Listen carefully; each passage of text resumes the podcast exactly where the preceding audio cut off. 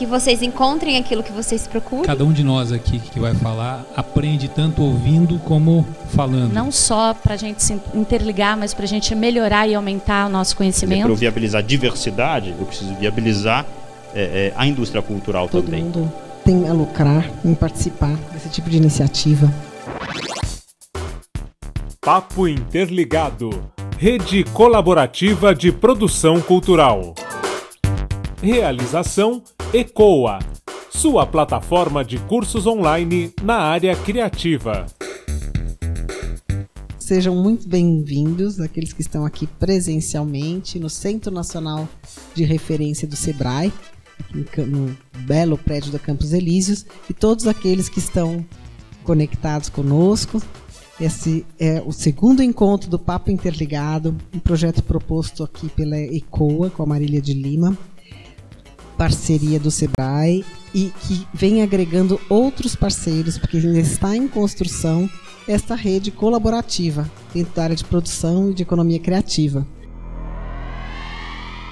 Temos muitos assuntos a discutir. Mês passado, nós começamos com direitos autorais, blockchain, e normativas. E para o dia de hoje, nós vamos falar sobre financiamento. Onde está o dinheiro da cultura?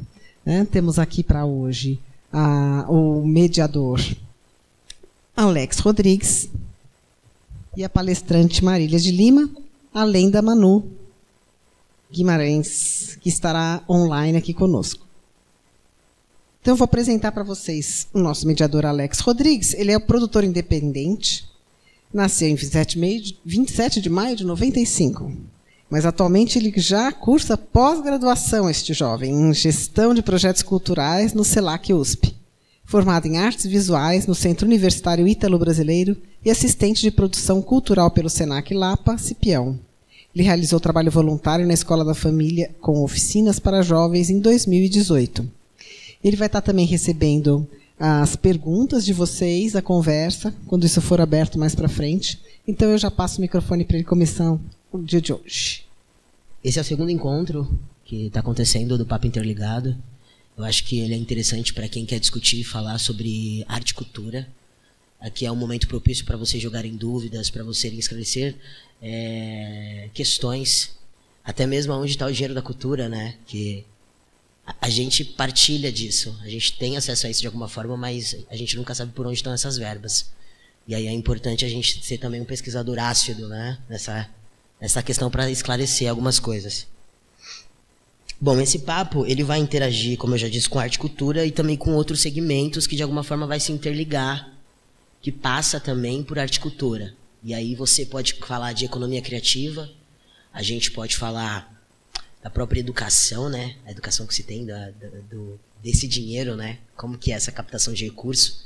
Acho que vai ser interessante também quando a Marília citar essa, essa questão. É, três aspectos que eu acho também a, no, no textinho lá que tem do próprio evento, que eu achei interessante falar aqui, que é da era da informação. A gente está nessa era da informação e cadê essa informação que não chega? Né? E lidando também com essa questão de empregos não formais. Eu sou um produtor independente.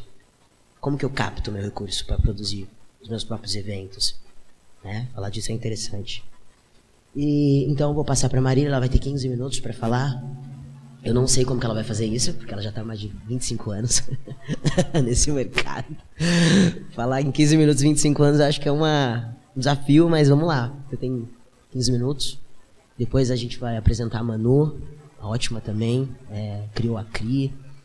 Acho que vocês vão gostar. Eu vou ler aqui um pouco da Marília. Administradora de empresas e especialista em eventos e projetos, produtora de eventos, consultora, captadora de recursos, professora e palestrante. Formada também em gestão de turismo e pós-graduada em gestão de projetos. Atuando no setor há mais de 25 anos, é palestrante, produz conteúdo sobre assuntos de setor, presta consultoria e faz treinamentos nas áreas de marketing cultural, turismo, economia criativa, terceiro setor, setor 2.5 e empreendedorismo. Como eu já disse, né? Arte cultura, papo interligado, questões transversais. A palavra é sua. Obrigada. É, ele já me apresentou. Obrigada de todo mundo que está é, tá aqui com a gente presente. Obrigado pessoal que está na internet. Olá, todo mundo. Eu, algumas pessoas aqui eu já vi que tá, o Vini, a, a Mila, o Thor, tem mais gente chegando, tem a Eli Silva Rodrigues, então tem um pessoal que está chegando, tem mais pessoas que vão chegar, tem o pessoal que assiste depois. Esse nosso segundo encontro, é, a gente resolveu falar de uma coisa que foi pedida pelas pessoas que participaram do primeiro evento, e e essas pessoas também pediram já para o terceiro evento. Então a gente meio que já trabalhou os dois eventos. O próximo evento vai ser sobre blockchain, que é para falar sobre registro e resguardo de direitos autorais ou de uh, validação de obras de arte e tudo. Então, no próximo a gente vai estar trabalhando sobre isso e vocês podem participar sugerindo outros temas e outras possibilidades. Esse é um primeiro encontro da rede, mas existe a proposta de que a rede circule em outros lugares e que faça outros encontros em periferias, em outras cidades, outras formas virtuais, que é para justamente trazer todas as pessoas da área da cultura para esse movimento de trabalhar e transferir conhecimento. Então a gente vai falar hoje sobre onde está o dinheiro e captação de recursos e etc. Bem, a grande maioria dos. Pode passar, por favor? Se você não sabe para onde você está indo, qualquer caminho vai te levar para lugar nenhum. É, a primeira coisa que a gente precisa para poder achar com mais facilidade onde está o dinheiro é saber como é a nossa carreira e para onde a gente está indo. Então não adianta eu querer fazer um projeto, eu querer captar um recurso, se nem mesmo eu sei se isso é o, o, o objetivo, se esse é o foco, ou se isso de fato vai ajudar na minha carreira. Então a primeira coisa é esse exercício, para onde eu estou indo? Porque quando a gente não sabe, qualquer caminho serve ou nenhum lugar serve, e os nossos projetos, as nossas ações acabam ficando vazias. Então isso é a primeira coisa que a gente tem que focar para onde eu estou indo. Isso tem que ser muito sério. Pode passar? O mundo está diferente. É, já foi mais difícil captar recursos, já foi mais fácil captar recursos, mas nunca vai ser totalmente fácil e com nova, as novas tecnologias vai ser cada vez mais difícil ainda. E essa dificuldade de captar recursos essa dificuldade que a gente tem na captação dos recursos, ela vai passar também por essa por essas novas possibilidades. E a gente precisa estar atento ao que está acontecendo no mundo. Grandes mudanças, desemprego. O desemprego é uma discussão, é fato, ele existe muito mais e independente de políticas de governo, independente de ser no Brasil ou não. Nós estamos numa era em que vai haver um grande desemprego. Parte das pessoas, porque não tem conhecimento, não tem, não foi treinado ou não, não estudou ou não tem é, possibilidade de exercer as novas funções que existem no mercado. E parte porque, de fato, cada vez mais a gente vai ter muitas máquinas, muita tecnologia fazendo o trabalho de muitas pessoas. Existem países que estão, inclusive, discutindo um, um salário base, como se fosse um Bolsa Família, para as pessoas que realmente não vão ter condições de entrar no mercado de trabalho, ou porque não tem emprego, ou porque não conseguem mais se adaptar. Então, isso é uma realidade. A revolução tecnológica, a atualização do mercado, porque a gente está vivendo num mundo hoje que nós precisamos estar atualizados. Até eu brinquei, né? Que hoje eu trouxe todas as as, as, os jovens né, e as crianças, os adolescentes, para me ajudar na tecnologia, porque eles já nascem com isso. Mas a gente está no mercado e a gente precisa se atualizar. Então, isso é uma realidade. Bem, todo esse processo faz com que a procura por atividades extras, principalmente as recreativas, sejam mais requisitadas. Como, como nós estamos nessa era da revolução e como nós temos mais tempo livre, nós também precisamos de mais atividades, até às vezes para dar uma desopilada do próprio é, da própria realidade que a gente está. Né? As pessoas têm mais tempo livre, E a área de eventos, e aí em eventos eu englobo toda a economia criativa, toda a cultura, incluindo inclusive o turismo, cresce mais de 20% ao ano. E por que, essas informações são importantes? Porque qualquer projeto que a gente pense para captar recursos, a gente tem que estar antenado com essas novidades do mercado. E por que, que essa informação é importante? Porque apesar de toda a desilusão que a gente possa ter com a área criativa ou cultural, nós crescemos 20% ao ano. E o computador, o robô, as tecnologias vão dominar tudo, menos a criatividade. Então, quem está na área cultural, quem está na área tecnológica, é, cultural, na área criativa, nós temos a faca e o queijo na mão. Lá em Minas, a gente está a faca, o queijo e o doce de goiaba na mão. Então, a gente está com tudo pronto. Mas a gente precisa fazer, saber para onde está indo e fazer. E tudo isso começa com um bom projeto. Não adianta eu ir atrás do dinheiro se eu não tenho um bom projeto. E se eu não tenho um bom projeto, eu não vou só para captar dinheiro. Eu vou atrás para saber quais os recursos são necessários, como criar planos, né? E onde que eu posso, de fato, encaixar esse meu projeto para captação. Deixa eu passar. Para captar recursos, para saber onde está o dinheiro, porque o dinheiro não está sobrando, o dinheiro não é muito, mas ele existe a gente precisa fazer uma coisa que muitas vezes nós deixamos passar, que é construir relacionamentos.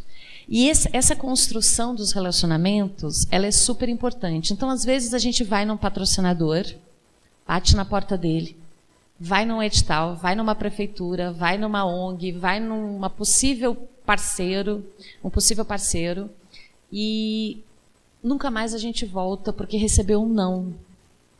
Só que a gente recebeu um não naquele momento. Se eu começo a construir essa relação, a gente começa a ter uma continuidade nas ações. Então, por exemplo, eu bati na porta de um patrocinador, ele me disse não. Mas ok, ele me atendeu e me disse não. Quando eu realizar o meu projeto, eu vou mandar um convite para ele. Eu vou mandar o material de tudo que aconteceu para ele. E eu vou, de fato, mostrar para ele que ele poderia me patrocinar. Na próxima vez eu bato de novo na porta dele. Ele vai me atender de forma diferente. Porque eu não fui lá pedir dinheiro e nunca mais voltei. Eu fui lá pedir dinheiro. Ele naquele momento não pôde patrocinar o meu projeto. Eu mando para ele o resultado do meu trabalho e depois eu volto. Isso serve para parcerias, isso serve para as pessoas com quem a gente se relaciona, isso serve para a imprensa, essa construção de relacionamento aumenta em pelo menos 30% as nossas possibilidades de conseguir um patrocínio, passar no edital. Porque quanto mais conhecido, quanto mais a gente é, faz bom uso desse relacionamento, mais a gente consegue. Ninguém vende o que não acredita. Porque, sim, vender um patrocínio, vender uma ideia é vender. E a gente precisa acreditar nisso. Então, é claro, tudo tem que ter paixão. Mas captar, mobilizar recursos é vender? Sim, é vender. Quando a gente fala onde está o dinheiro, muitas vezes a gente não quer responder a pergunta de que nós precisamos é, derrubar as objeções. Essas objeções com quem vai dar o dinheiro para a gente, com quem vai é, autorizar o nosso projeto passar num edital, passa lá pelo objetivo, né? Quando você constrói um projeto, então tem o resumo do seu projeto, tem o objetivo do seu projeto. Nesse objetivo e na justificativa, você está vendendo o seu projeto. E você tem que ser convincente, mas você precisa também ser consultivo. Você precisa entender o que, que o outro quer, para oferecer para ele o seu projeto a partir do olhar dele. Para a gente conseguir o dinheiro, precisa fazer isso. Aqui são alguns passos, vocês vão ter acesso a esse material e um material bem mais denso de tudo que pode ser feito para montar um bom projeto de captação, porque você precisa de um bom projeto de captação, você precisa entender esse passo a passo. E É, todo mundo aqui já ouviu falar da palavra mecenas, né? E não sei se todo mundo sabe, mas de onde surgiu a, o termo.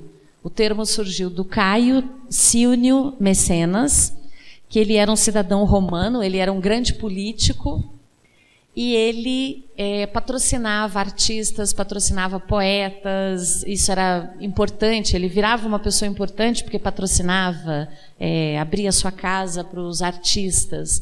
Então, como ele era a pessoa mais importante que fazia isso, ou a pessoa que mais fazia isso, ele como mecenas, né, é, mecenas maecenas, que é Gaius Silnius Maecenas, passou-se a usar então o termo de mecenas para aquela pessoa que patrocina a arte, a cultura. Então, mecenato é um incentivo, é um patrocínio é, dos artistas e a gente usa hoje, até hoje, o termo mecenato. E ele vem de mecenas, ele vem dessa pessoa que patrocinava. Mas ela patrocinava e você fala, ah, mas ele patrocinava a arte pela arte. Não necessariamente. Porque quando ele patrocinava a arte, ele ficava importante. Ele fazia os saraus na casa dele e todo mundo queria ir para esse sarau. Então ele não patrocinava a arte porque ele era uma pessoa é, elevada que fazia. Não, ele tirava proveito dele daquilo. E todo mundo que patrocina a gente, que apoia um determinado projeto, tem suas intenções, não precisam ser intenções ruins, mas todo mundo quer ganhar alguma coisa. E para eu saber como conseguir aquele dinheiro ali que está disponível, eu tenho que entender o outro. O que o outro quer ganhar? O que, que ele pretende? O que, que ele pode ganhar? E a partir daí eu consigo vender e conseguir saber exatamente onde está o dinheiro. Pode passar? Cinco minutos. Pode passar. O dinheiro é curto, mas ele está em muitos lugares. Então vamos ver onde está o dinheiro. Em recursos governamentais, em leis de incentivo, em leis de incentivo, quando se abre mão né, de uma parte do imposto, para que você possa usar isso num projeto de, de lei, é, ou emendas parlamentares. Quem aqui está sabendo que essa semana foi aprovado, né, para vários deputados, não sei quantos milhões de emendas parlamentares? Como funcionam as emendas parlamentares? Você acessa um deputado, um vereador, e pede para que ele apoie o seu projeto. Dependendo de qual a área que é o seu projeto, você então encaminha o seu projeto para a secretaria específica, se de cultura, de cultura, se de saúde, de saúde, de transporte, enfim, e você vai então mostrar esse projeto para eles. E ele então vai patrocinar, vai destinar uma parte daquela emenda parlamentar para o seu projeto. Muita gente não sabe disso. E óbvio, claro, muitas vezes essas emendas acabam indo para prefeituras.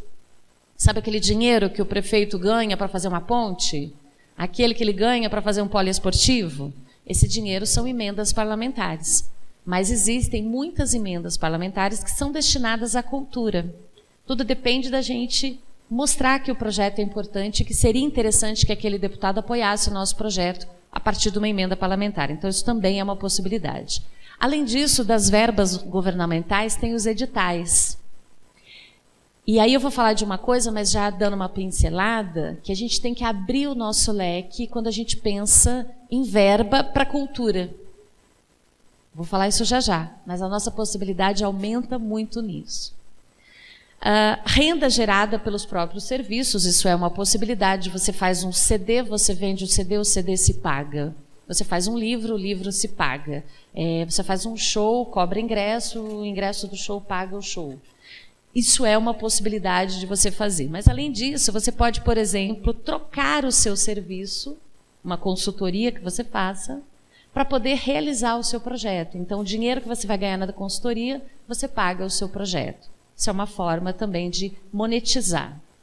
Produtos é, pouco usados na cultura, mas a gente podia pensar onde está esse dinheiro, por exemplo.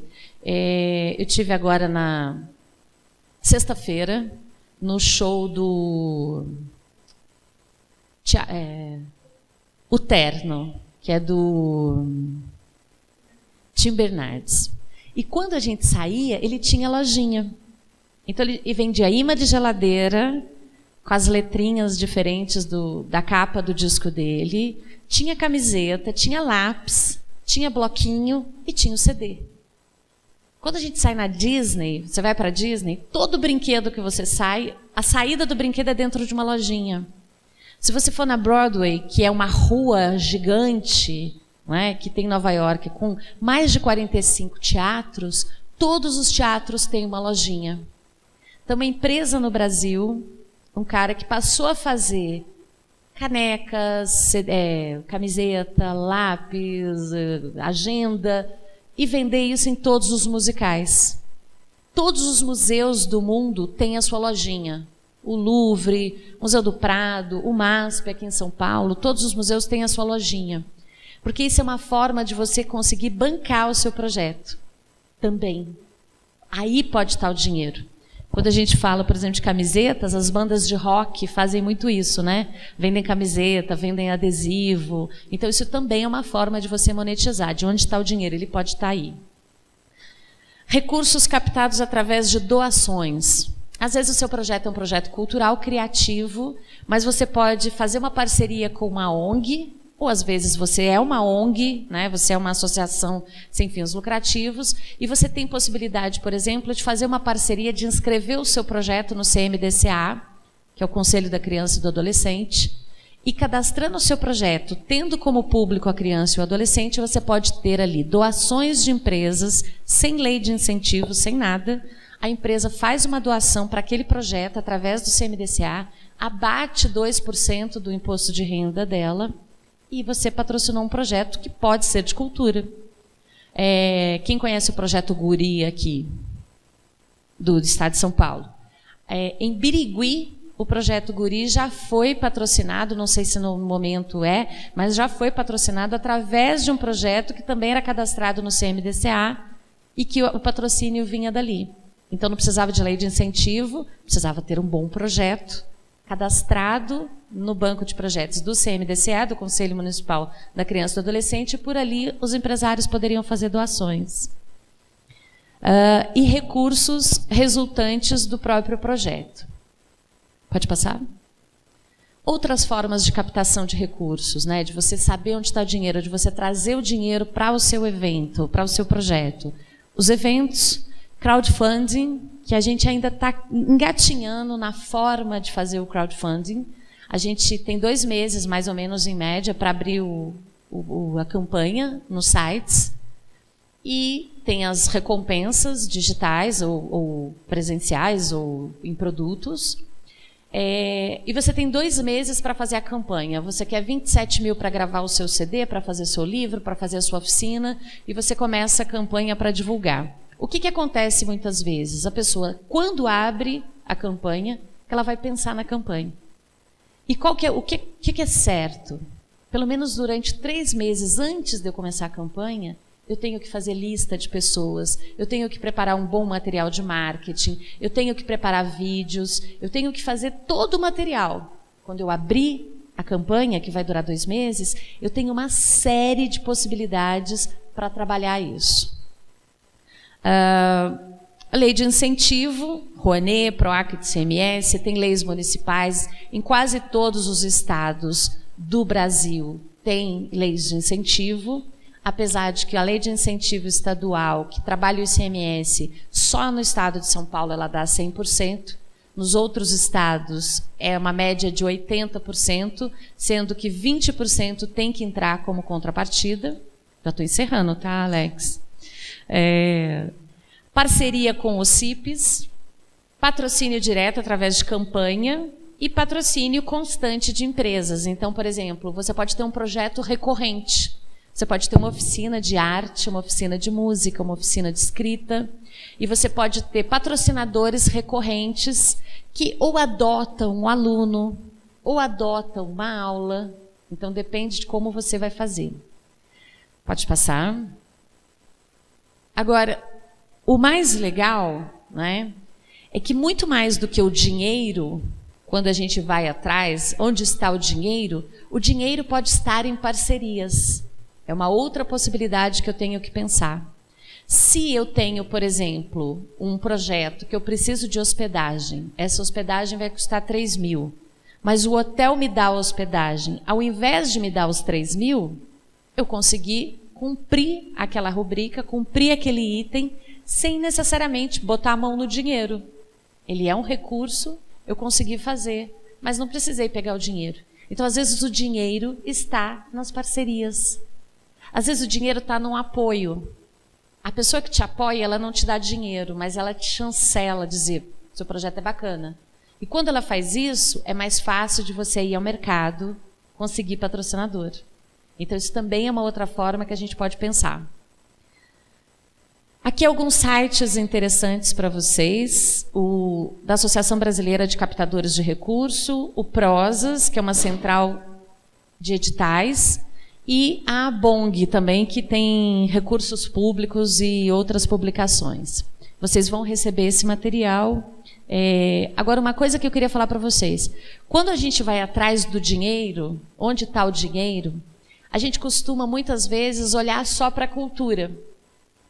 Só que a Secretaria de Saúde faz ações, a Secretaria de Educação faz ações, a Secretaria de Meio Ambiente faz ações, e são ações que podem envolver cultura, porque cultura é um termo transversal, é um tema transversal. Então, se a gente conseguir pensar em possibilidades de parcerias com outras secretarias, Imagina que a cultura não tem 1% da verba. Então, se a cultura não tem 1% da verba, a gente pode ter os 25% da educação, a gente pode ter mais 15% da saúde, a gente pode ter mais outras verbas. E ampliar as nossas possibilidades.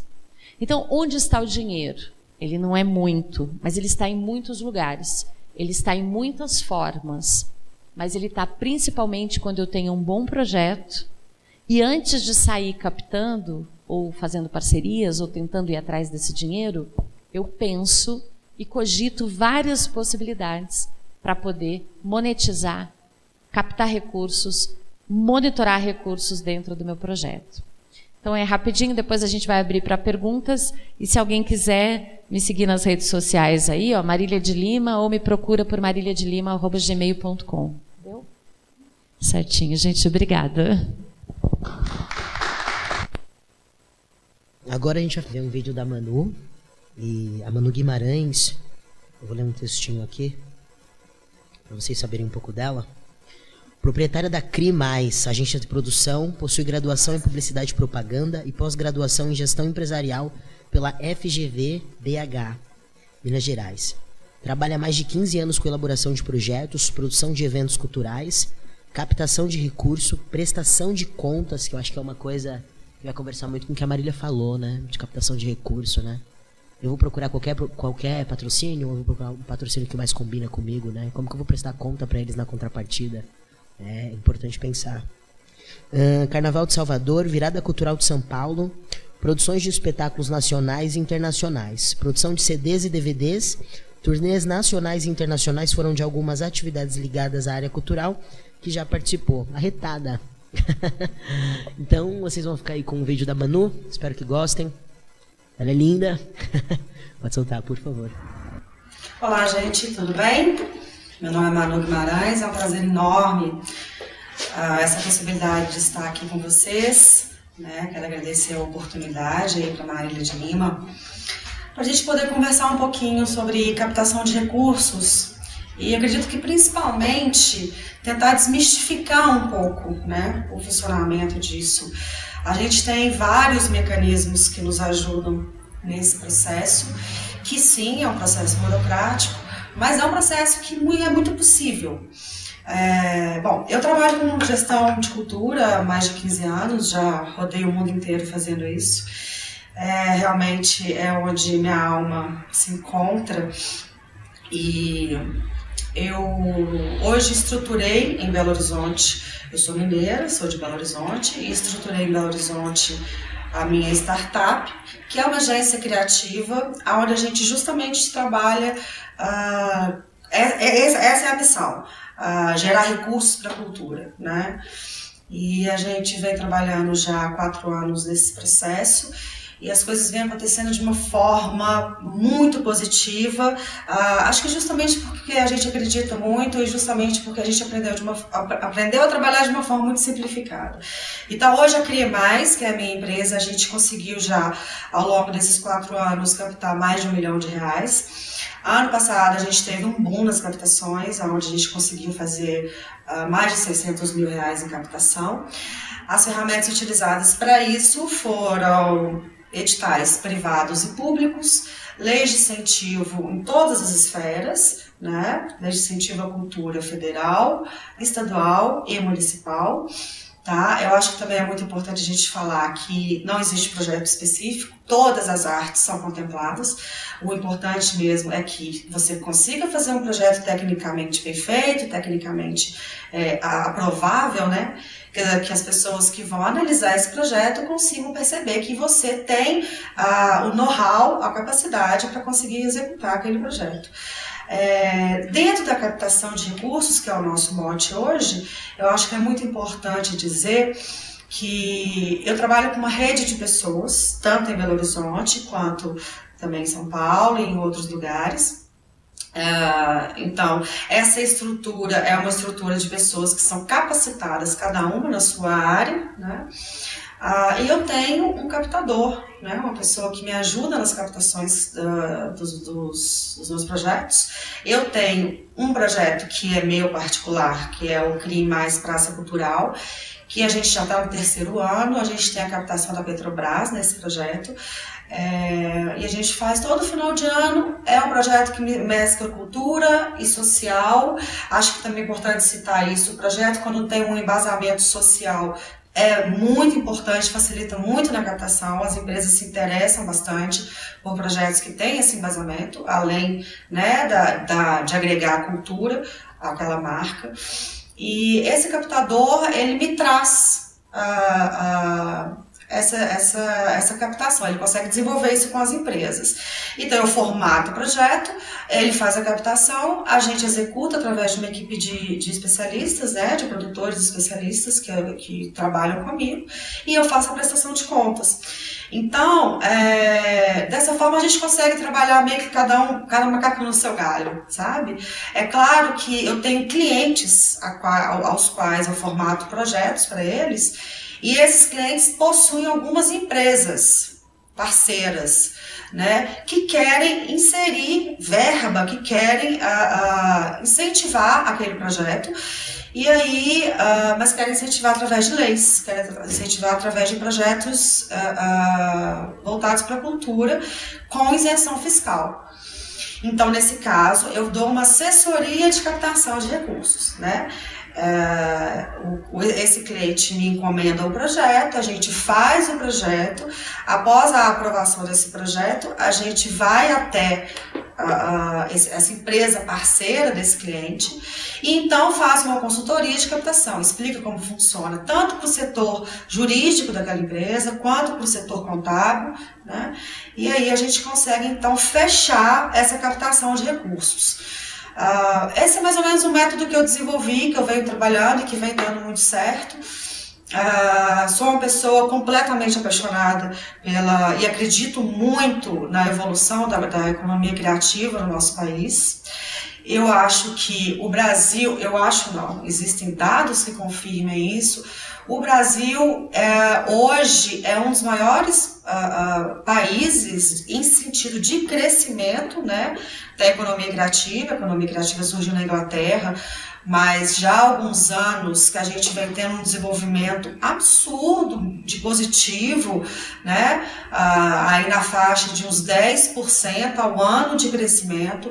Hoje, a economia criativa representa no país cerca de 3% do PIB que é muita coisa.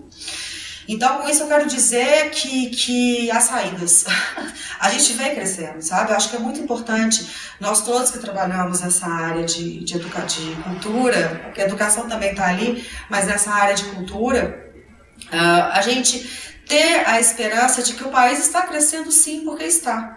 E vivemos um país extremamente criativo, né? Ah, extremamente artístico e colorido e alegre Então, acredito muito na, na potência que o, que o Brasil pode se tornar se a gente de fato acreditar uh, e executar a cultura desse país nos próximos anos. Uh, em Minas Gerais, que é onde eu, eu sou muito feliz em estar, né? Uh, a gente no último ano a gente conseguiu uh, através de pesquisas se, se, uh, se colocar em segundo lugar no país em crescimento de startups criativas e de startups que, que trabalham uh, também com a cultura.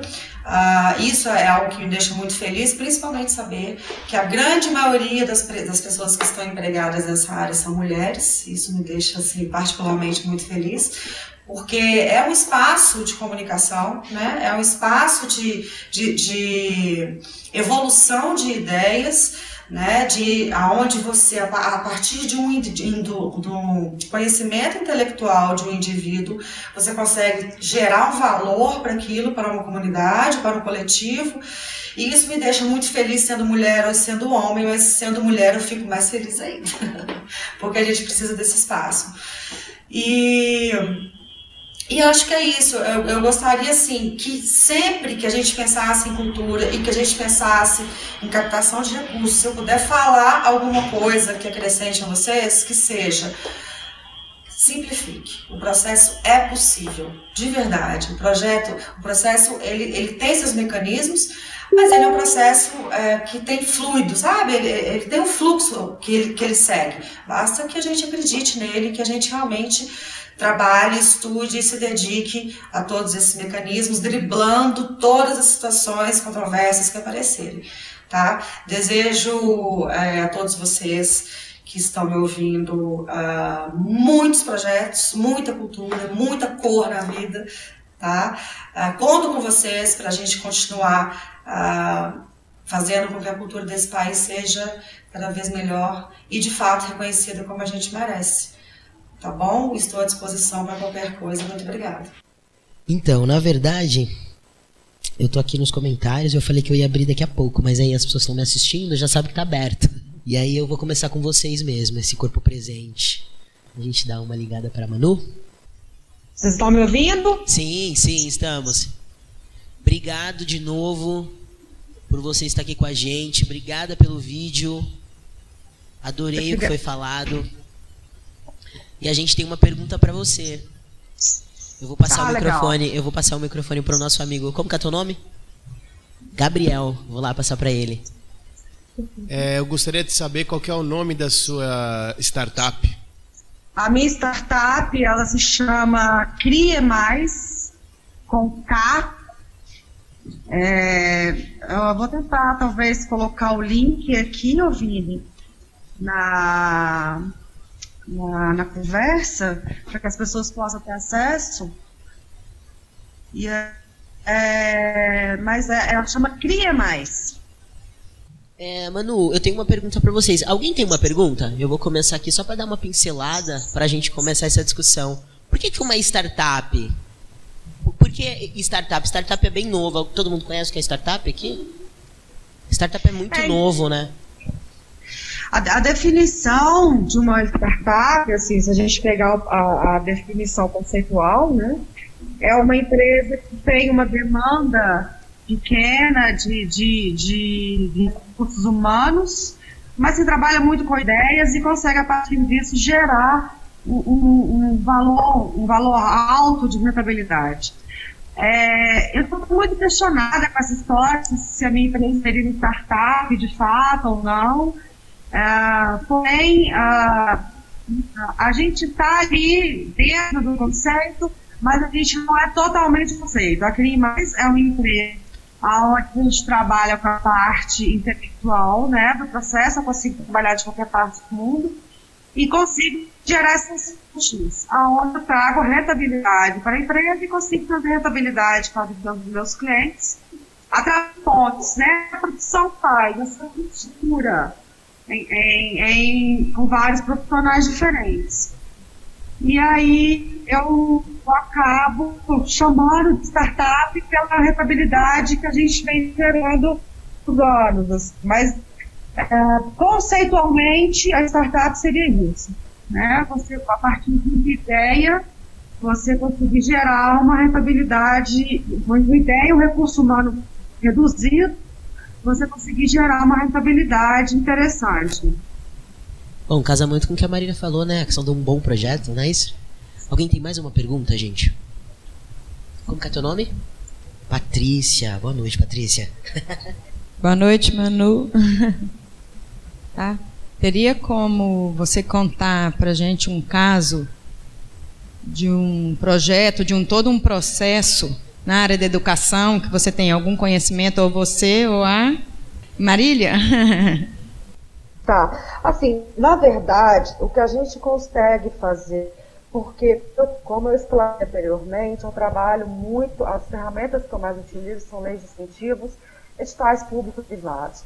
E todos esses mecanismos, obrigatoriamente, a gente precisa de ter uma contrapartida social, porque a gente está trabalhando com verba pública. Então, é justamente através dessa contrapartida que a gente consegue agregar muita coisa dentro de escolas, é, trazendo para essas, essas uh, crianças, enfim, estudantes e professores, ampliando o funcionamento da, do processo de cultura. Né? Então, a gente leva palestras, leva workshops, Agora, dentro de projetos culturais, a gente consegue pincelar algumas coisas do escopo, né? Dentro do escopo, gente consegue pincelar algumas coisas de cultura, de social, de meio ambiente, mas um projeto é, completamente voltado para a cultura, para, desculpa, para a educação, em projetos que sejam cultura, a gente não consegue fazer, entende? É, o que a Malu falou é bem certo. Quando a gente fala sobre cultura, mesmo que o projeto tenha um foco educacional, ou seja, de educar, ele tem que se focar na cultura.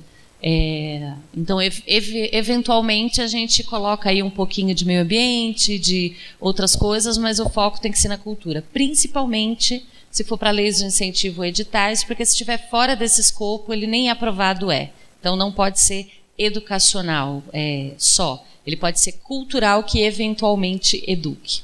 Isso pode ser. Pode ser, por exemplo, para crianças, como é o projeto Guri.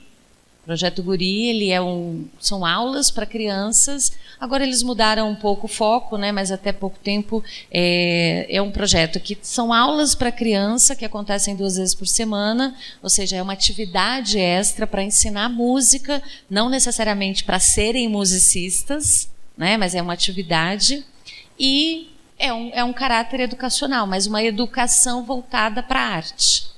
É, tem muitos, tem um, um, uma ONG aqui em São Paulo que é o Arrastão e eles têm vários projetos educacionais para crianças, uh, orquestra de lata, coisas de arte, de pintar, de sair pintando. Então tem muitas atividades interessantes, muitas delas com projetos patrocinados. Ou seja, é uma, é uma, é uma educação, trabalha com crianças, trabalha com adolescentes, mas o foco é educação artística, educação na arte. Então, isso é uma possibilidade. É, mas essa, essa questão do terceiro setor, ela vem mesmo, né? Ou poten potencializando, né? Uma educação que já existe, que é a educação formal, né? Ou a educação não formal, né? Que é por meio da arte e cultura. Muito, muito legal isso. A do Vini, legal. A do Vini tá aqui pra cima, eu, eu cheguei a ver. Ele fez Cadê o dinheiro do meu povo, não é isso? Então, uma pergunta para as duas, Manu, para você e para Marília. Quais dicas para esses novos produtores quando ele vai quando ele vai pensar um projeto para captar esse recurso e como que ele pode fazer para chegar nesse patrocínio, nesse apoio? Aí a gente vai começar aqui com a Marília e aí depois você já fica aí matutando a tua resposta, tá bom? É, o Vini é lá do Rio de Janeiro, ele tem uma produtora de é, uma produtora artística também. E, e, a questão dele é como que a pequena produtora, né, como as pequenas empresas podem trabalhar para captar mais recursos.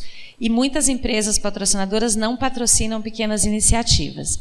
A primeira coisa que eu diria para o Vini e para todo mundo é que não é verdade As empresas pequenas não patrocinam pequenos projetos, ou as grandes não patrocinam pequenos projetos, porque eu acho que na maioria das vezes a gente não sabe vender. Só da gente dizer que o nosso projeto é pequeno, a gente já diminuiu o nosso projeto como se ele não tivesse a importância de um projeto que custa um milhão. A nossa própria definição do projeto acaba é, sendo o, o, o nosso é, o nosso calcanhar de Aquiles para vender. Porque eu falei, a gente não vende aquilo que a gente não acredita. Então, quando a gente vai vender para uma empresa, não é que a empresa não patrocine projetos pequenos ou é, patrocine coisas uh, menores, ou que as pequenas empresas não patrocinem porque não querem mexer nisso.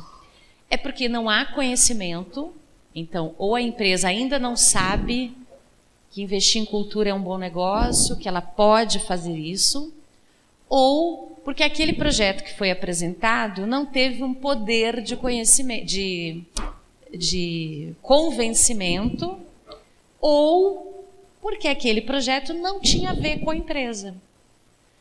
O nosso primeiro exercício na hora de apresentar projetos é mostrar para a empresa que o nosso projeto tem tudo a ver com ela. E para isso eu preciso fazer o exercício de casa, pesquisar sobre a empresa, para chegar e mostrar de fato o que, que ela precisa, o que, quão é bom o meu projeto para ela. E aí explicar como funciona. Muitas das vezes não é que não se patrocina, é que não há conhecimento. E para as pequenas produtoras ou para produtores novos que estão começando, como é o caso do Vini e de muitos outros, a minha sugestão é que se crie na empresa um observatório de editais de, por exemplo, eu dei a dica do Prosas. No Prosas publicam editais muito para o terceiro setor, mas tem muita coisa ali que se publica que você pode apresentar projetos culturais. Temos leis de incentivo, temos editais. Então, quando você vai atrás dessa informação diariamente, diariamente você tem muitas oportunidades para se inscrever. Então, temos que ter esse. Diariamente, é, tem várias técnicas para você descobrir informação. Tem os alertas do Google você coloca lá a palavra e ele vai te mandar todo dia no seu e-mail aquela informação. Então você monitora constantemente o que está acontecendo. A página da Secretaria de Cultura Estadual e Federal, que ali também sempre se publica imediatamente todas as ações. Às vezes tem concurso, vai ter um festival, eles vão fazer uma seleção. Não é lei de incentivo, não é edital, é uma seleção.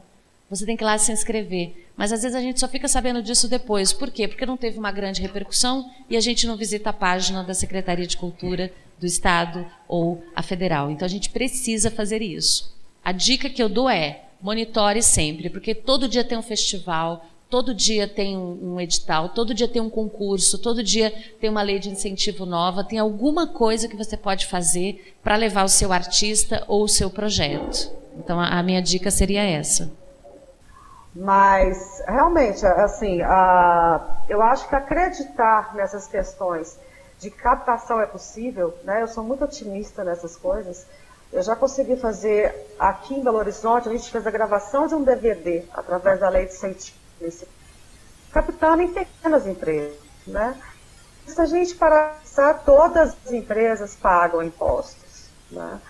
Então, às vezes a gente pensa muito na coisa grandiosa e, e fica pensando em, em, captar apenas empresas muito grandes.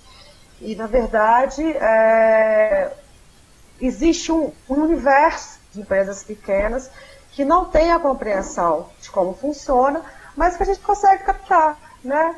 Seja 50 mil, que seja 100 mil, mas é aquilo que a Marília acho que no início da, da palestra, acho que é muito importante a parceria com essas empresas, você não desistir, você ir, você conversar, apresentar projeto, tentar adequar.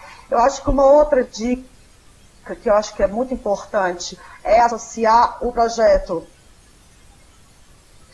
é, é associar ao projeto é, a, a, a, questões sociais, a questões, quer dizer, artistas, artes cênicas, porque as pessoas têm que entender que a cultura gera muito emprego mas é muito. Né? Um projeto cultural é multidisciplinar. Então, além dos artistas, que tem toda a cadeia criativa, a gente ainda tem, uh, a gente emprega advogados, a gente emprega contadores, a gente emprega, é, é, gera recurso para uma grade, gera recurso de publicidade. Então, assim, é, as pessoas têm que ter essa compreensão, né? Acabar com essa história de que a, a cultura é, é, o lado fraco. A gente tem que fortalecer isso e explicar que somos, que somos pessoas que geramos renda e que geramos possibilidades de trabalho, né? E isso tem que ser explicado ao patrocinador, ao incentivador e aí. Então, eu acho que há, existem muitas pequenas empresas possíveis de serem captadas e que o que falta é o conhecimento de fato, é a gente ir lá bater na porta e explicar como é que funcionam algumas ferramentas. Legal, Manu, obrigado. Alguém quer fazer alguma pergunta daqui? Como que é seu nome? Charine. Boa noite, Charine. Boa noite. É, boa noite. É, meu nome é Charine. Eu queria saber é, sobre a nova lei de incentivo à cultura. Quais foram as mudanças? O que, que vocês acham que isso implica? Que perguntona, cara. Mano, você conseguiu escutar a perguntinha que foi para Marília? Ela perguntou sobre as mudanças nessa nova lei. A Charine. Aí a Marília vai responder pra gente. Tudo bem, Charine? É, bem, não é uma nova lei. Para começar, é a, nova, é a mesma lei. Segundo, não mudou de nome. Nunca mudou de nome. Lei Rouanet sempre foi apelido. Eles apenas não querem mais que chame de Lei Rouanet. Mas a lei sempre chamou Lei de Incentivo à Cultura. Inclusive, se a gente é, procurar os projetos que eram patrocinados, tem aquele selinho e está escrito Lei de Incentivo à Cultura. É, os principais mudanças dessa nova lei foi que você podia ter projetos cadastrados de 10 milhões, 20 milhões, 30 milhões. Hoje o projeto pode ser no máximo de 1 milhão para projetos normais. Alguns projetos especiais, como festivais, projetos que já aconteciam, a, a, o teto é 6 milhões. E projetos de restauração de patrimônio, que aí realmente 6 milhões é pouco, e aí vai depender do projeto, não tem um valor fixo. Mas os projetos normais ficaram com um teto de 1 milhão. E com o teto máximo de vários projetos juntos de 10 milhões de reais. Antes, esse valor chegava a 60, 70 milhões de reais, hoje é 10 milhões de reais. Há possibilidade de mudar? Ah, você pode apresentar contextualizar seu projeto, explicar que seu projeto é um projeto diferenciado, que existem algumas possibilidades, algumas brechas para você tentar discutir o seu projeto. Mas a base hoje é essa. O que mais que mudou? É, não mudou muita coisa. A normativa ela só passou a ser escrita com todos os detalhes, detalhes que antes já eram fato, mas que no momento não não estavam escritas. Por exemplo, que quando o dinheiro é depositado, ele é depositado numa conta vinculada e esse dinheiro não é seu, ou seja, ele não entra na sua no seu imposto de renda, ele não entra como um ganho seu. O ganho é só quando você é pago por alguma rubrica dentro do, do projeto. Isso era fato, mas muita gente se confundia e achava que tinha que declarar imposto de renda do milhão do projeto. E não é. O projeto, o dinheiro que entra, ele entra numa conta vinculada, que apesar de você ser o gestor dessa conta, você não é o dono desse dinheiro. E esse dinheiro não é seu, não é uma coisa que você recebeu. Você só recebe as rubricas, os itens do orçamento que estão destinados a você. O restante que você vai pagar fornecedor, vai pagar, não vai entrar no seu, no seu imposto de renda. Mas, basicamente, o que mudou foi isso. Algumas regrinhas é, de tempo, é, de apresentação de documentação, mas, fora o valor, de grandes mudanças não tiveram. O fato deles não quererem hoje que. Ah, sim, teve uma outra mudança que eu gostei muito. Assim, não tenho muitas críticas com nenhuma das mudanças. Eu acho que as mudanças não afetaram a maioria dos produtores porque a maioria, a média de valor de projeto era esse mesmo. Talvez tenha afetado musicais, tenha afetado pessoas que querem fazer grandes produções, que tinham na pauta fazer grandes produções, e aí tiveram que fazer. Mas a porcentagem dessas grandes produções perto da grande maioria que pode apresentar é bem menor. Então, a, o prejuízo talvez não foi para todo mundo. Mas uma outra mudança é que agora é obrigatório você dar uma contrapartida educacional. Então, você tem que ter dentro do seu projeto, qualquer que seja o seu projeto, uma que, e que equivalha a 10% do público que você está atingindo com o seu projeto. Então, se no seu projeto todo você está atingindo 5 mil pessoas, 500 pessoas têm que estar tá dentro da sua contrapartida. E tem que ser educacional, voltada para professores ou para alunos, preferencialmente da rede pública de ensino. Então, essas foram as mudanças. O resto tem um ou outro valor, mas não, não há grandes coisas. Bom, obrigado. Respondido. É isso. Obrigado, eu. A gente vai para uma pergunta agora que eu vou fazer para Manu. Que eu acho que ela. Manu, você tinha falado, enquanto você explicava o que você fazia para gente, sobre o que você prestava assessoria. E aí tem uma pergunta que foi online aqui que ele fala assim: para aprofundamento e ampliação de conhecimento sobre elaboração, execução de projetos e captação, quais cursos e literatura indicam? E aí eu queria que você falasse um pouco disso, tipo, quais cursos que é, é fundamental, assim, ou a base para a gente seguir para, de repente, uma coisa mais densa, para conseguir entender, e quais literaturas também, nesse sentido de, de que você falou, é, de entender o seu próprio tempo, as questões sociais, a questão da educação, que é transversal, quando a gente vai falar de arte e cultura, do que, que você se alimenta? Fala pra gente um pouquinho. Quem perguntou foi a Helena. É, então, a gente, a gente consome tudo que, o que se refere à cultura. Né? É, na verdade, quando eu comecei a produzir, não existia curso de produção cultural. Tudo que a gente aprendeu a fazer, a gente aprendeu a fazer uh, no errando, errando, errando, e então conseguindo alguns acertos. É, como eu disse anteriormente, eu sou publicitária, eu acho que isso é muito, isso é muito importante, porque isso me fez. É, deu problema aí, gente? É, isso, óbvio que a gente, quanto mais a gente lê, melhor a gente escreve, né? Eu estudei muito projetos, uma, uma, uma, algo que eu, que eu achei que poderia ser legal. Eu, eu estudei muito projetos aprovados, porque isso são informações públicas, né? Então, é, eu entrei nas plataformas e analisei vários projetos aprovados e quis entender os porquês. Conversei muito com produtores que, que faziam projetos para poder entender essa coisa toda, essa parte técnica, né? É, eu, de fato, sou muito autodidata, já até conversei isso com Marília, né? sou bem intuitiva com tudo isso.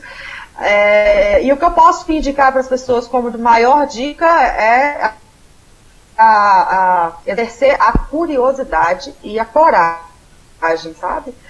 Ah, e é errando, errando, errando e aprendendo que a gente consegue formatar um projeto de forma técnica. A gente pensa até no futuro de elaborar alguma coisa nesse sentido, mas uh, o que eu posso dizer agora é que seria legal mesmo dar uma vasculhada em projetos já aprovados, para que você consiga ter uma percepção de como funciona essa parte técnica e colar na Marília, porque a Marília é uma pessoa e ela tem, ela tem, inclusive, vários cursos sobre formatação de lei de incentivo. É, eu não sei, eu tô com o meu retorno ruim, eu não, em relação à, à lei federal, se foi falado, acredito que sim, mas enfim, que uma das mudanças que, que eu achei que só foram consideráveis, na verdade foram poucas, mas essa, essa é uma mudança que pessoalmente está interferindo no meu trabalho, que é a questão de quando o projeto é de um iniciante, se você nunca é, se inscreveu na lei federal para ser um proponente de projeto, você, o seu limite de projeto é 200 mil reais. Então, acho que isso foi uma mudança que, que uh, na prática tem, tem me dado um, alguns, alguns transtornos, mas no resto realmente não houve grandes, grandes mudanças significativas não. Tem algum livro para indicar? Então, eu estou lendo agora um livro sobre economia criativa, hum. que é, na hum. verdade, da pessoa que, que ela ele criou né, a, a jo, é, Joseph Kone, como é que ele chama? Deixa eu pegar o livro aqui no quarto. Legal. Ele é a base da, da economia criativa. Ele é inglês. Gente, olha para vocês entrando dentro do meu quarto. Aí, acho que a Helena vai comprar esse livro amanhã. Ela perguntou curso de literatura, provavelmente amanhã ela vai lá. John, é John Hawkins. É esse livro aqui, ó. É a base da, da economia criativa e ele, é, ele explica essa ideia que eu acho que, que é bem o que a Marília falou, né? Por mais que a gente esteja vivendo uma revolução tecnológica, a gente nunca, enquanto criativos, a gente nunca vai ser superado, né? Então, é essa é a indicação. Tá bom, Manu, obrigada.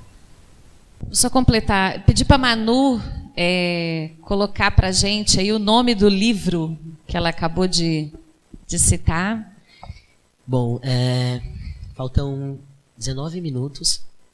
Então, formulem perguntas. A gente está com mais duas aqui. Essa foi. Essa que eu vou ler agora é da Sheila Telhada. E ela falou assim: A Marília frisou que um fator essencial na captação de recursos é um projeto bem feito. O que define um projeto bem feito? Questão difícil, principalmente para pequenos independentes. Eita. Ela, ela, ela colocou assim. Ela colocou sobre um projeto bem feito que eu falei que foi o que a Manu falou. Na hora desse projeto ser transversal, é importante. Aí ela coloca assim: o que define um projeto bem feito? Questão difícil, principalmente para pequenos independentes. Projeto perfeito não existe, Sheila. eu digo que eu tenho um troféu em casa. Eu tenho um troféu em casa e que quando eu achar um projeto perfeito, um evento perfeito, eu dou esse troféu, porque não existe. É, projeto é você projetar o que você vai fazer. Então é impossível que você acerte 100% no que você vai fazer. Agora, um projeto bem feito é aquele projeto que ele é construído para começar em cima da verdade. Que ele não use a ciência do chutômetro. Porque tem muita gente que faz projeto no chutômetro. Ah, quanto custa uma van para ir para, sei lá, Embu das Artes? Ah, sei lá, bota aí uns 200 reais. Quanto custa, não sei o que? Ah, não sei, olha, tinha um cara que cobrava 200, põe aí uns 300. Vamos botar uma margem aí, 300.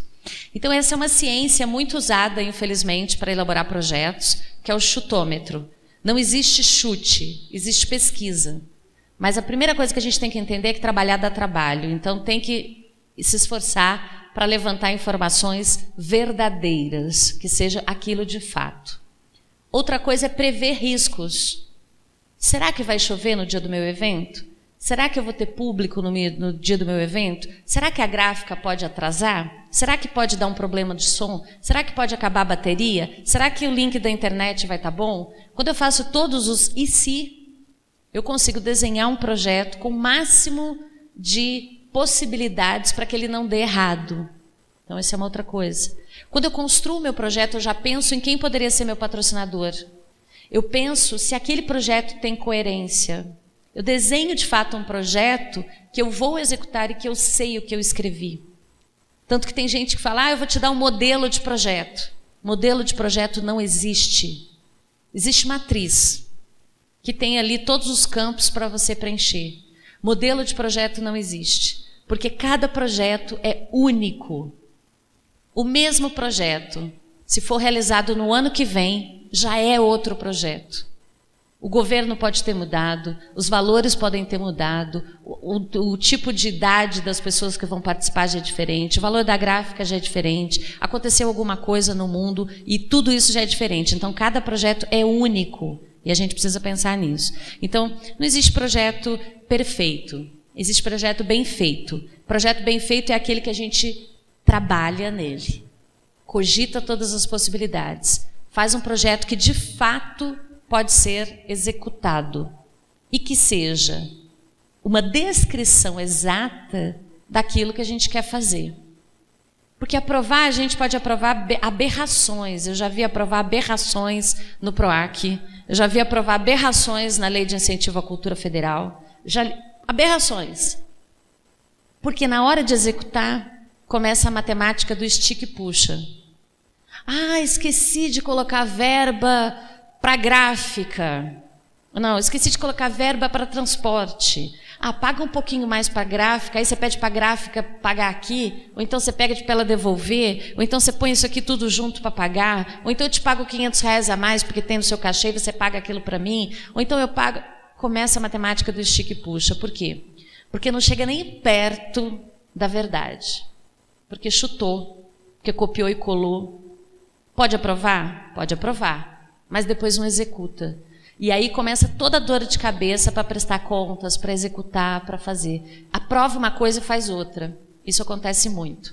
E projetos mal escritos, porque tem gente que acha que escrever projeto é escrever uma tese de TCC. E não é. Projeto é uma receita de bolo. Escreva o projeto, dá para sua mãe ler, para o tio, para o primo, para a filha, para alguém que não tem nada a ver com a área. Se ela entendeu o que você está falando, seu projeto está ótimo. Seu projeto está muito bem escrito. Se ninguém entender, tem alguma coisa errada. Então é isso. A dica que eu posso dar de projeto é isso. Não existe projeto perfeito, mas projeto bem feito é aquele que a gente trabalha duro para fazer, para escrever no papel o que eu vou fazer. E para isso eu preciso pesquisar. Obrigado, Marília. É, a Claudete perguntou aqui se ela vai conseguir ter acesso a essa live. A gente faz podcast. Aí você vai ver lá, tá bom? Um beijo. Fica aí. Não chega atrasado, mas fica com a gente. É, vamos lá. A gente tem uma outra pergunta aqui. E essa pergunta eu vou fazer para Manu. Aí, se você quiser complementar também, Marília, é interessante. É, ela fala assim: hum, hum, tá aqui, achei. O que dizer para o potencial patrocinador quando ele perguntar por que apoiar o meu projeto? Quem pergunta é o Alan, Alan Albuquerque. Tá. É, então, na verdade, a hora que a gente vai fazer uma venda de projeto, porque é, é uma história comercial, a gente, eu gosto de dar uma pesquisada nesse, nesse cliente, nesse futuro patrocinador. E eu preciso saber o que ele está planejando naquele ano, dentro do, do escopo dele de marketing, o que, que ele está interessado em fazer, para ver se cabe o meu projeto. Né? E, e quando a gente entende, então, que cabe, que essa parceria pode ser evolutiva, a gente apresenta e, e, e acho que o principal é agregar duas coisas que eu acho que, que não, é, não é nada demais, mas que, que a gente tem que, que falar, que é agregar o valor daquela empresa, é, a cultura, é, porque isso é um valor extremamente importante, e uma outra coisa que dentro de um, de um projeto de lei, essa empresa, ela simplesmente vai estar fazendo uma jogada contábil que para ela é interessante, porque é um ponto que ela, ela entregaria ao governo. Né?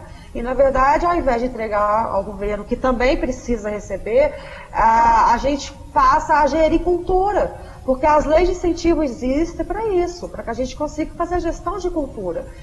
Então ela pega essa verba e vai injetar dentro de um projeto tal e a vida vai valor agregado.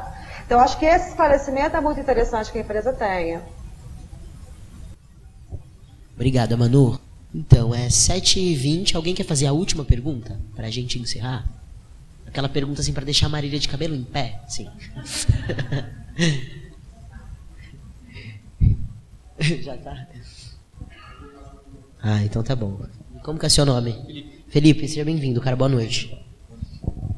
Oi, gente, tudo bem? É, obrigado aí pela palestra, né? E também pelas perguntas, foram bem legais que vocês falaram. Tem uma pergunta, não sei se foge um pouco da, da temática, mas assim, é, duas partes. Uma é, todos os projetos que vocês fazem, eles são de vocês ou vocês também têm produtoras parceiras que, que desenvolvem projetos e que passam para vocês e vocês é, fazem a captação só deles e tem essa outra relação?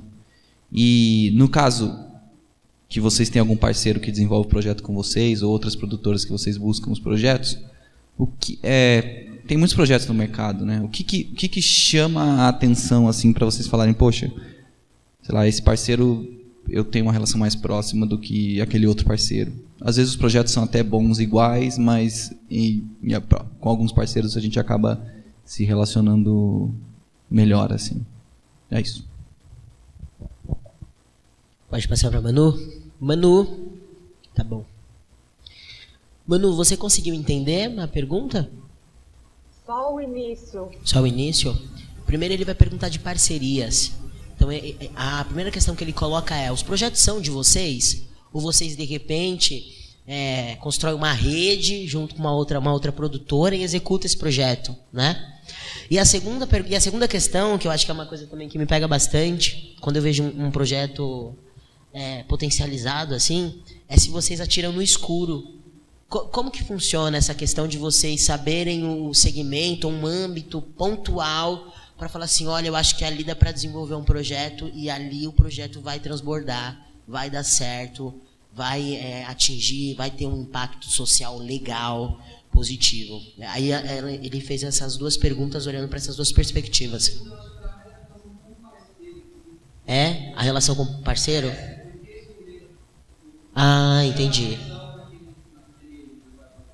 Ah, entendi. Desculpa. Legal. A segunda pergunta tem mais a ver com parceria. O, o porquê, por que, eu vou procurar tal parceiro? O que, o que, que vincula os dois? Será que você consegue responder para gente, por favor? Sim.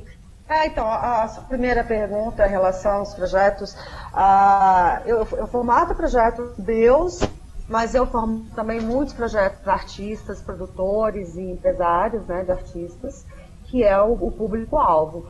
E é maravilhoso, porque ah, você consegue trabalhar em cima de sonhos, né? quando o artista chega para você e aí você é, é te coloca, olha, eu quero gravar um CD, eu quero fazer uma circulação de show, ou eu quero uma peça de teatro, ou um, um movimento de circo qualquer.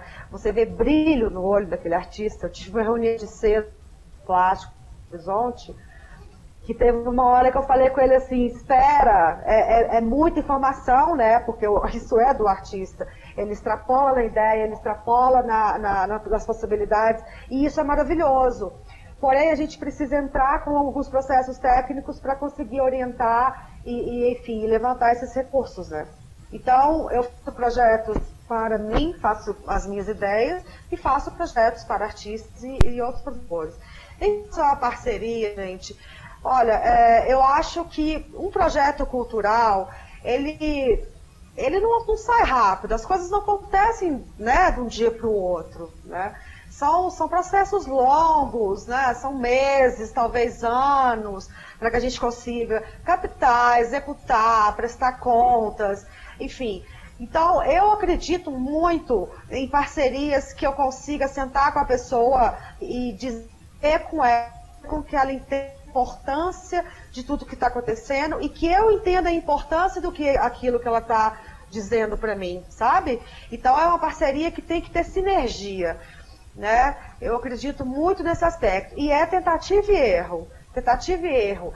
Eu já tive, eu já tive parceiros que eu não quis fechar contrato porque eu fiz uma reunião que onde eu não comprei o sonho dele, onde eu não comprei o sonho, que, que basado em algo, em algo verdadeiro. Então eu não quis fazer aquela parceria, porque parcerias longas. Então, eu acho que a coisa tem que funcionar muito nesse sentido, sabe? Tem que, tem que haver uma, uma sinergia interessante entre as partes, por serem projetos que, que emanam um tempo longo de estrada juntos, né? Obrigado, Manu. Agora a Marília vai caminhar para o encerramento. E é isso, vamos lá. Te respondeu mais alguma? É, porque basicamente isso, né? Se você vai ter uma parceria essa parceria tem que ter, tem que ter sinergia. Agora, se a pergunta for por que, que as empresas escolhem patrocinar esse ou aquele projeto, não era essa, era, era da parceria mesmo. Tá, parceria entre o captador e o proponente. É, o captador, quando ele escolhe o projeto, tem vários tipos de captadores. Né? Tem captador que capta já tendo as empresas. Então, ele já tem, por exemplo, três ou quatro, dez empresas na, na cartela de clientes dele. Então, ele sabe que aquele cliente está procurando uma peça de teatro. Ele tá, sabe que aquele cliente está procurando alguma coisa adulta, ou infantil, ou isso ou aquilo. Então, ele pode, eventualmente, é, escolher assim. Isso é uma coisa. ou o captador busca bons projetos, que na, na, no entendimento dele são bons projetos.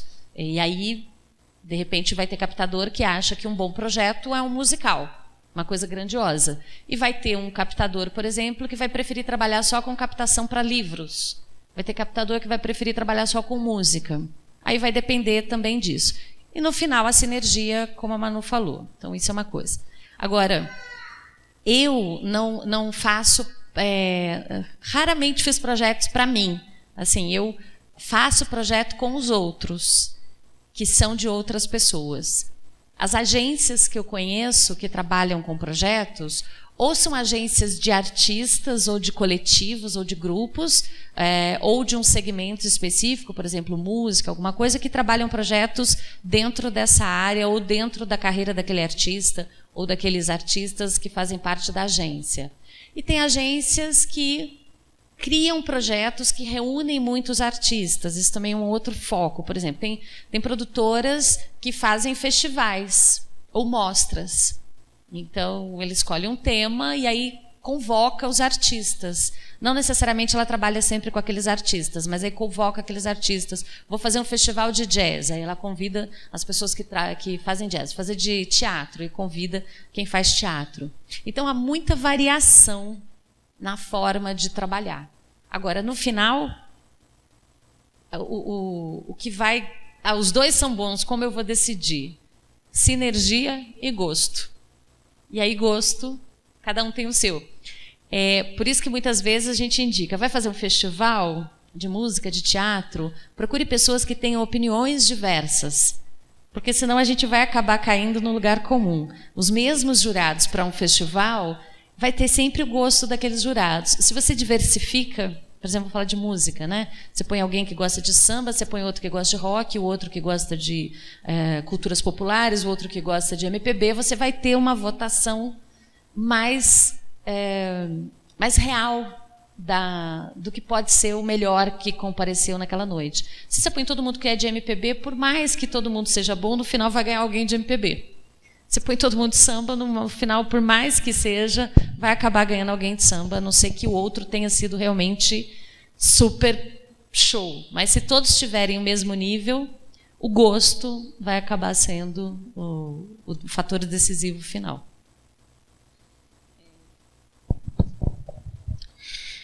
Bom, pessoal, chegamos ao fim. Obrigado pela presença de todos. Obrigado pela presença de quem está assistindo esse evento aqui do Papo Interligado com a gente. Tem algumas perguntas ainda que eu acho que vai surgir, né? E nos próximos dias vai ser interessante. Manu, o CRI mais, o CRI mais, assim, é espetacular a ideia do projeto. Te ouvir foi fantástico o que você trouxe. A ideia de estudar os projetos reprovados, assim, acho que é brilhante para a gente que é produtor independente, porque eu, eu grito de um lugar que eu sou produtor independente. E eu quero que você faça as considerações finais aqui pra gente, depois a Marília vai fechar também. E mandar um beijo para esse povo lindo aí que saiu de casa, veio aqui compartilhar com a gente essa troca. Tá bom? Tá, ô Vini, eu quero, assim, olha, uh, antes de finalizar, eu quero só responder com o Wanderson Ele pergunta aqui sobre se essa nova é, instrução normativa houve alguma mudança, porque ele vê muito artista renomado sendo, sendo patrocinado. Olha, isso, isso na verdade, é, se analisar com cuidado. A gente não pode sair falando as coisas sem saber. A Lei Rouanet, ela há muitos anos, ela cuida de mais de 90% dos projetos, não são de artistas renomados. A gente tem cultura espalhada pelo Brasil inteiro que é patrocinada pela Lei Rouanet, de culturas regionais, de, de comportamentos artísticos regionais, grupos regionais. Fica aparecendo os grandes nomes que, que utilizam, que são patrocinados, isso não é uma verdade, tá? Isso é, na verdade, uma sensação. E não, a nova instrução normativa não coibiu que artistas uh, renomados ou eventos sustentáveis uh, peçam, peçam patrocínio, tá? Continuam podendo pedir sim. Não houve essa mudança, isso é uma mudança que precisa acontecer na lei já há bastante tempo, mas infelizmente não foi dessa vez. Vini, querido, uh, muito obrigada. Obrigada a todos. Marília, minha flor, obrigada por essa oportunidade. Uh, espero de ter conseguido contribuir de alguma forma. Uh, um beijo no coração de todos vocês aí, tá? E se Deus quiser, em alguma oportunidade a gente fazer isso aí pessoalmente, porque eu não escutei quase nada que a Marília falou. Mas um super beijo para vocês todos, tá, gente? Muito obrigada. Obrigado, Manu. Agora eu vou passar para Marília. Ela vai fazer as considerações finais. Gente, obrigado, Manu. Linda. Fez aí, gravou vídeo, né? Tudo rápido. Ela Estava insegura, nossa, mas tem que gravar tanta coisa para fazer. Foi lá, produziu e no final conseguiu. E, e tem uma experiência muito bacana para dividir com a gente. Agradecer a presença de vocês. É, a gente realmente começou na hora e vamos terminar na hora, porque temos um compromisso aqui com a Bianca. Agradecer o SEBRAE, é, esse Centro de Nacional de Economia Criativa. Então, assim, é um prazer estar nesse lugar, porque aqui é a partida de todas as discussões, as inovações com relação à economia criativa e cultura está dentro da economia criativa ou a economia criativa está dentro da cultura. A gente ainda tem que descobrir isso, mas está tudo meio misturado é, nessa história. Obrigado pessoal que assistiu o vídeo. A gente ainda não tem todos os mega powers equipamentos para fazer uma transmissão ao vivo, onde o áudio ou às vezes as apresentações fiquem perfeitas, mas feito é melhor que perfeito. Nós estamos na era da evolução, da revolução e está tudo muito rápido. Importante a gente transferir esse conhecimento. Mas, para quem assistiu, quer rever, nós vamos produzir um e-book. Temos o podcast, agradecer ao Marcelo, a Bud, do Peças Raras, que está sempre participando com a gente, é um parceiro constante. Ele foi o primeiro, quando a internet era tudo mato, ninguém fazia podcast, nem sabia o que era isso, Marcelo Abud era o cara. Se tem alguém que sabe fazer podcast nesse Brasil, esse, é, esse o nome é Marcelo Abud, Peças Raras. Então, muito obrigado, Marcelo. Muito obrigado, Alex, que aceitou ser nosso mediador, já é nosso parceiro. Vocês podem ser nossos parceiros né? todo mundo que quiser participar. O objetivo é trocar conhecimento, então vocês depois vão ter acesso ao podcast. Podem ouvir o podcast da edição, da nossa primeira edição. Quem não se cadastrou, se cadastre, peça por e-mail para receber os e-books. Vocês vão receber o e-book, recebem o certificado. E a gente vai como trabalho de formiguinha. Né? Hoje a gente discutiu um pouquinho sobre é, onde está o dinheiro da cultura. Cada um pode trazer a sua contribuição, os seus cases para isso. Nós falamos é, sobre direito autoral no primeiro e um pouco de blockchain. O próximo tema vai ser blockchain. Então, para quem não sabe, é um tipo de certificação né, que criptografa as, as letras de música, as fotos, as fotos de obra de arte, e você pode ter isso como se fosse um registro em cartório. Inclusive dizem que vão acabar com os cartórios, uh, o sistema do blockchain. Então isso é uma possibilidade e que tem muita gente investindo. Já se diz até que em algum momento a música vai ser totalmente compartilhada via blockchain e paga direto para o autor, sem tantas intermediações no meio do caminho. Pode ser. Vamos lá. Mas é importante a gente saber porque é uma nova tecnologia. E com ela algumas outras discussões. Então vocês também estão convidados a participar a sugerir temas, a sugerir pessoas. Quem vocês quiserem, fala, poxa, eu conheço uma pessoa da cultura, sabe muito desse tema, convida ele para o próximo debate. Vocês que estão assistindo na internet, pode ser de outro estado, pode estar até em outro país. A gente faz como fez com a Manu, vem ao vivo, né? Grava o vídeo. A gente no primeiro teve um pessoal que é brasileiro, mas que veio diretamente de Barcelona Hoje a gente tem a Manu diretamente de Belo Horizonte e você pode sugerir a nossa próxima participação dos todos os eventos que a gente vai ter. Além disso, vão acontecer outros eventos online e outros eventos em outros lugares, que vocês também vão ser convidados então a partir do momento que estiver fazendo parte da lista. Muito obrigado a Marta, que é minha parceira na produção desse evento, o Alex que está entrando com a gente. Muito obrigada a Nina, muito obrigada, Fernanda. E muito obrigada, Maria, que está ali no cantinho. Mas ela deu um apoio moral. É? Então, muito obrigado para as meninas que são adolescentes, mas que já curtem cultura, que são completamente antenadas com relação à tecnologia e que sem elas hoje aqui, sem a Nina ali na transmissão ao vivo e sem o Fernando aqui pilotando o computador e as transmissões e as apresentações, a gente não teria conseguido. Então, muito obrigada a todos, boa noite e até o nosso próximo evento.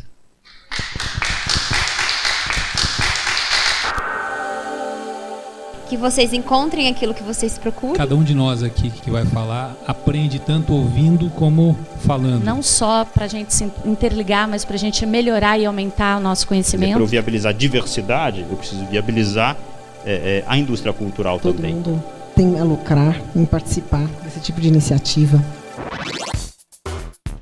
Papo Interligado. Rede colaborativa de produção cultural. Realização ECOA. Sua plataforma de cursos online na área criativa.